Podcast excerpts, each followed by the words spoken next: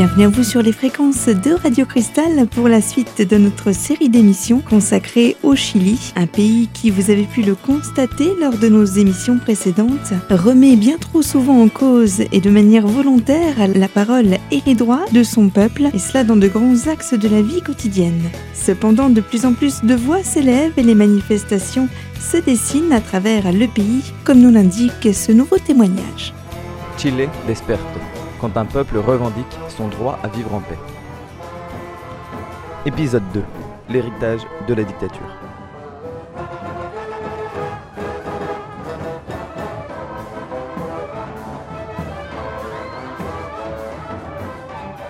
Hoy día siguen siendo la dictadura. Por eso hay una frase que dice no son 30 pesos, son 30 años en realidad. ¿Cachai? Les lois qui existent aujourd'hui sont toujours des lois qui proviennent de la dictature. C'est pour ça qu'il y a un slogan qui dit c'est pas 30 pesos, c'est 30 ans d'abus. Tu piges?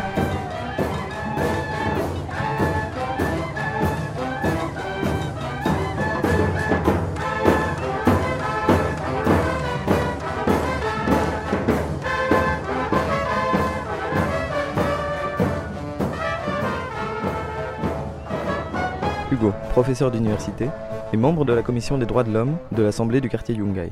En esa época, nuestro país tenía una conducta muy positiva a nivel de, de ciudadanía. Avant la dictature, le Chili avait une culture citoyenne très intéressante. Nous étions militants très jeunes, à partir de 12-13 ans. Nous aidions les plus grands. Che Guevara était notre idole. Teníamos... Nous étions en train de transformer ce pays. Et le coup d'État arrive. Et maintenant, une nouvelle dictature. Deux fois. Non, je ne pensais pas vivre cela deux fois. Eh, era de todas maneras una sociedad pobre, Manuel, directeur de la Fondation de la Mémoire à Santiago. C'était une société pauvre, bien sûr. Mais elle était riche de son vivre ensemble. Il y avait une vie de quartier, une convivialité eh, dans les communautés ouvrières. Il était très commun que les ouvriers d'une même usine partagent des activités, une vie commune. Hay- Hay una idea de, de- de- de ese Chile anterior que sin ser eh, demasiado idealista, tampoco no, no- no es la idea. Il y a donc cette image du Chili antérieur, qu'il ne faut pas non plus voir avec idéalisme, mais qui était davantage más centré dans des valeurs communautaires, au en- quotidien.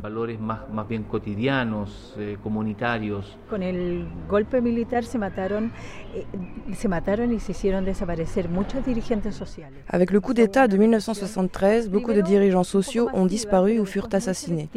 Léonore, membre de l'Assemblée du quartier Yungay à Santiago. Il y a eu une répression, también d'abord massive puis se sélective. destruyeron todos los Beaucoup de dirigeants sociaux furent tués et beaucoup d'initiatives sociales mises en place disparurent.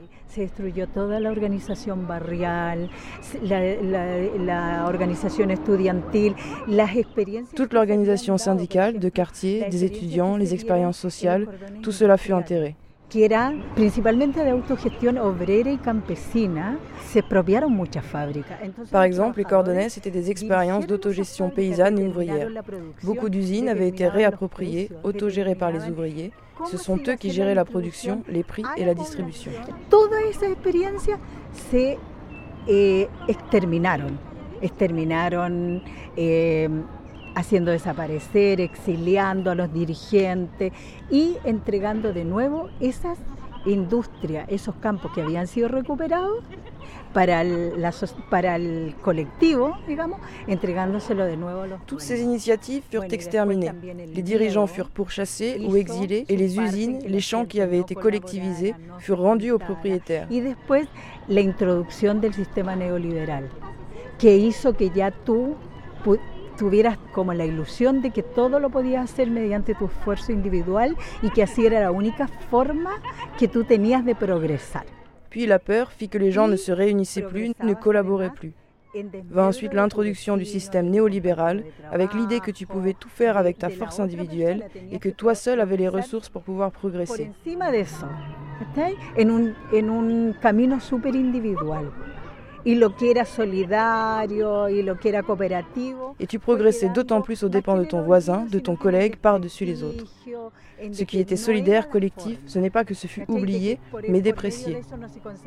Ce n'était pas ainsi qu'il fallait faire. Et enfin fut mis en place une logique de consumérisme féroce. Bueno, y se fue instalando una lógica de, de consumo feroz.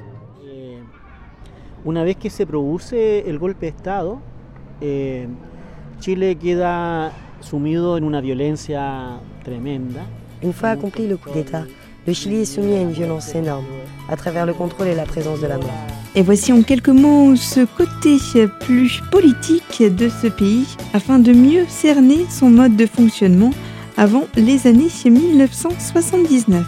Seconde partie de notre rendez-vous dans quelques minutes sur Radio Cristal. On parlera de ce coup d'État que traverse le pays avec ces nouvelles réformes mises en place, allant bien souvent à l'encontre de bon nombre de choix de la population locale.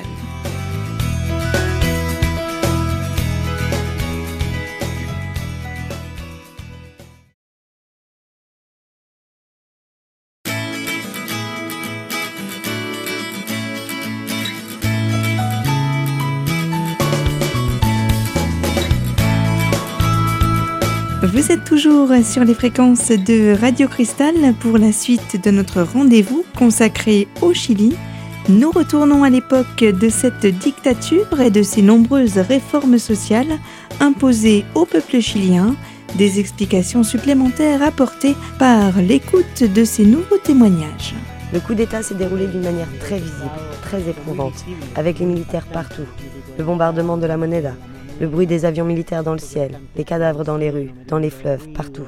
Uno veía muertos en las calles, veía muertos en los ríos, veía muertos en todas partes. Uno estaba choqueado y fue en ese Les gens étaient en état de choc, et en profitant de cet état de choc, ils firent toutes les réformes structurelles. La réforme des retraites, de l'éducation, de la santé.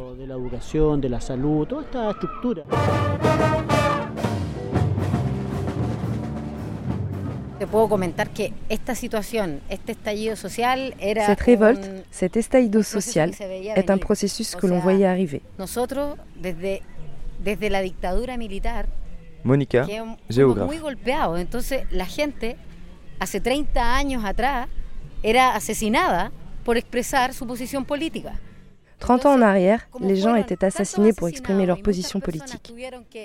Depuis la dictature militaire, on a pris très cher.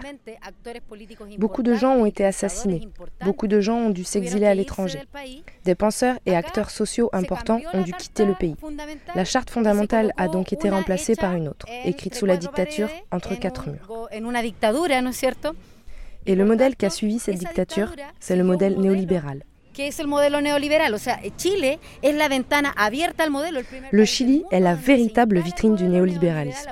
Le premier pays du monde où il s'installe à outrance. Cela signifie que les ressources naturelles sont considérées comme un bien. Un bien qu'il est possible de mettre sur le marché. C'est-à-dire que l'eau, le sol et tous les produits qui peuvent surgir de la terre sont source de bénéfices. Claro, porque yo creo que nos robaron este país.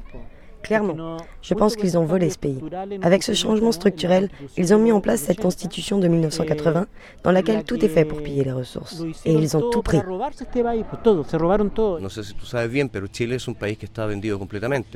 Je ne sais pas si tu es au courant, mais le Chili est un pays entièrement vendu. Les ressources naturelles, l'eau, le cuivre, le lithium, les grandes entreprises de l'énergie, tout cela appartient à des consortiums étrangers.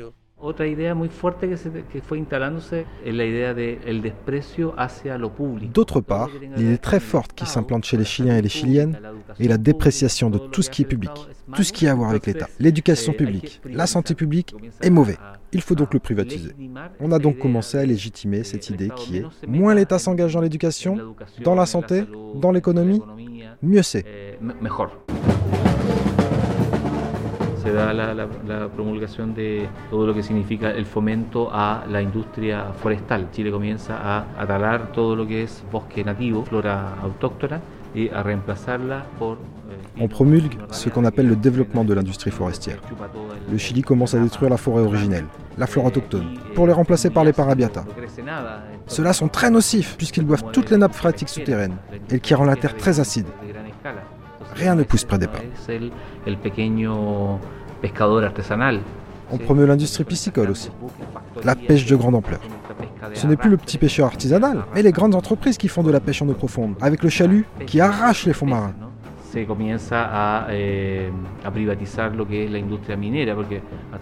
On commence à privatiser l'industrie minière, parce que jusqu'en 73, elle était nationalisée. Alors on l'ouvre aux capitaux internationaux, aux capitaux privés.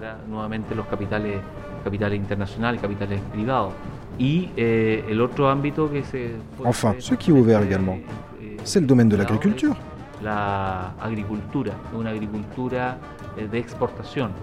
On met en place une agriculture d'exportation. Cela va provoquer la transformation de l'économie chilienne vers un libéralisme décomplexé. On pousse le levier du développement pour faire des exportations, mais il s'agit d'exportations de matières premières, non raffinées, non transformées, sans valeur ajoutée. pero exportaciones de materias primas, exportaciones sin mayor transformación, sin mayor eh, valor agregado.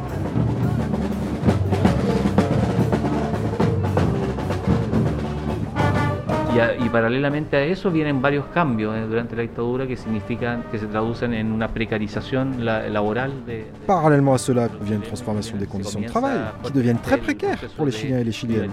De la, de la salud y por otro lado la On lance ce processus de privatisation de la santé et d'un autre côté la privatisation de la sécurité sociale. Avec l'apparition dans les années 80 de l'AFP, l'administration des fonds de pension, avec une terrible promesse. Lorsqu'elle arrive l'AFP, l'idée est que jusqu'en 2010, les Chiliens, les Chiliennes allaient avoir une retraite équivalente au 100% de leur salaire. Tu allais récupérer pour ta retraite la même chose que ce que tu gagnais à la fin de ta vie active. on voit bien que ça a été désastreux. La retraite ne s'approche, même pas de loin, du niveau d'un salaire. Et comme vous avez pu entendre euh, avec euh, l'instauration de ces nouvelles mesures, c'est tout le fonctionnement économique et social qui est mis à mal. De nouveaux exemples viendront illustrer ces différents changements dans la troisième et dernière partie de notre rendez-vous d'ici quelques minutes sur Radio Cristal.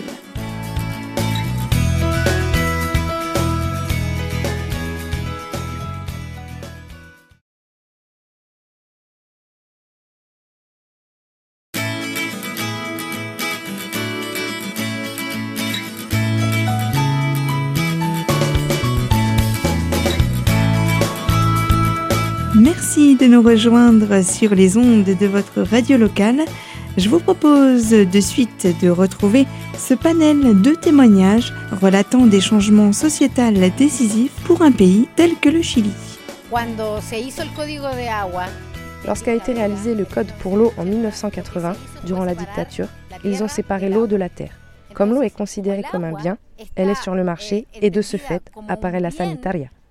Ce sont des entreprises privées qui vont te dire Vous voulez de l'eau Je vous l'apporte. Et à quel prix Des prix qui sont exorbitants, bien entendu.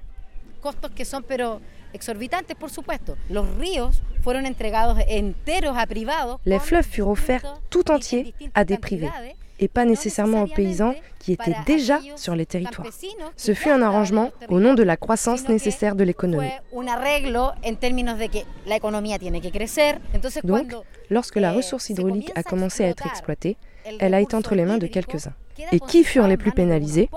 les pauvres et les paysans, bien entendu.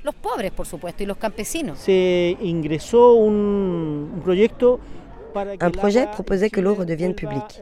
Mais le piège, c'est que ce genre de loi est lié à la clause des deux tiers. Ce qui veut dire qu'il faut réunir deux tiers des députés pour que la loi soit adoptée. Un quorum bien trop élevé, impossible à atteindre. Et il en est ainsi pour toutes les choses fondamentales. Toute loi importante pour les Chiliens et Chiliennes est amarrée à cette règle des deux tiers. Voilà la constitution qui a tué ce pays, qui l'a converti en un pays où sévit une inégalité immense. ¿Eh? que lo ha convertido en un país eh, con una tremenda desigualdad.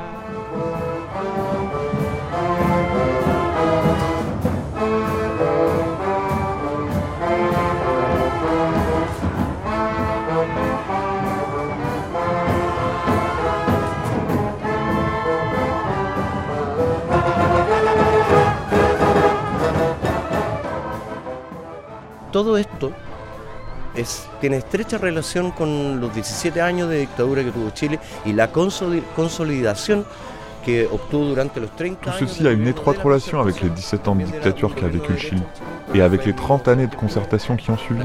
Les gouvernements de droite, dont ceux de Sébastien Piñera, ont consolidé tout ce système de copinage. Esta cofradía. Es bien paradójico que eh, en esos años de mucho dolor haya habido también como contracorriente, como contracultura, un, un, un despertar de... de C'est paradoxal, mais pendant ces années d'extrême douleur a émergé un contre-courant. C'était comme un réveil de la créativité et du besoin d'association entre les gens. Ce phénomène gagne de plus en plus d'espace, prend de la confiance, se met à espérer la fin de la dictature, même si les gens ne croyaient pas au plébiscite de 88.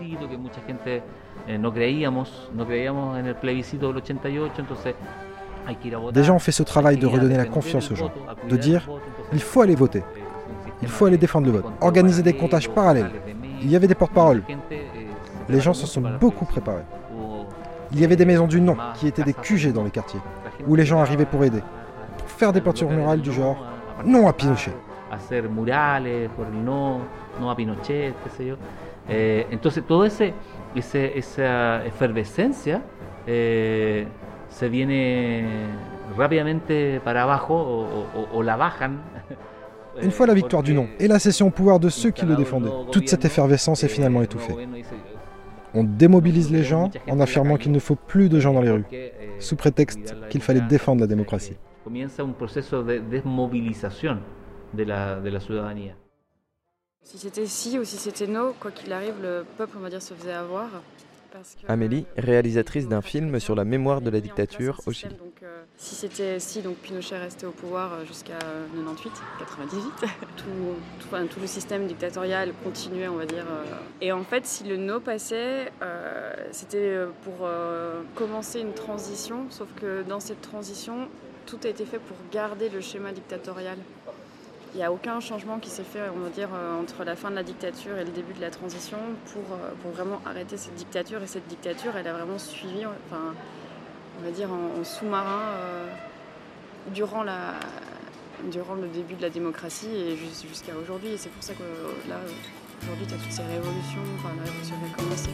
Et finalement, c'est l'espoir d'un basculement vers un système plus démocrate et plus libre qui finit par se dessiner grâce à ces diverses initiatives menées par le peuple. Nous traiterons davantage cette facette de ce pays dans le prochain numéro. Ce magazine est désormais terminé pour le découvrir ou le redécouvrir. Je vous rappelle qu'il est toujours disponible en podcast sur notre site internet radiocristal.org. Je vous remercie de rester fidèle à l'écoute de nos programmes et je vous retrouve avec grand plaisir très prochainement sur ces mêmes antennes.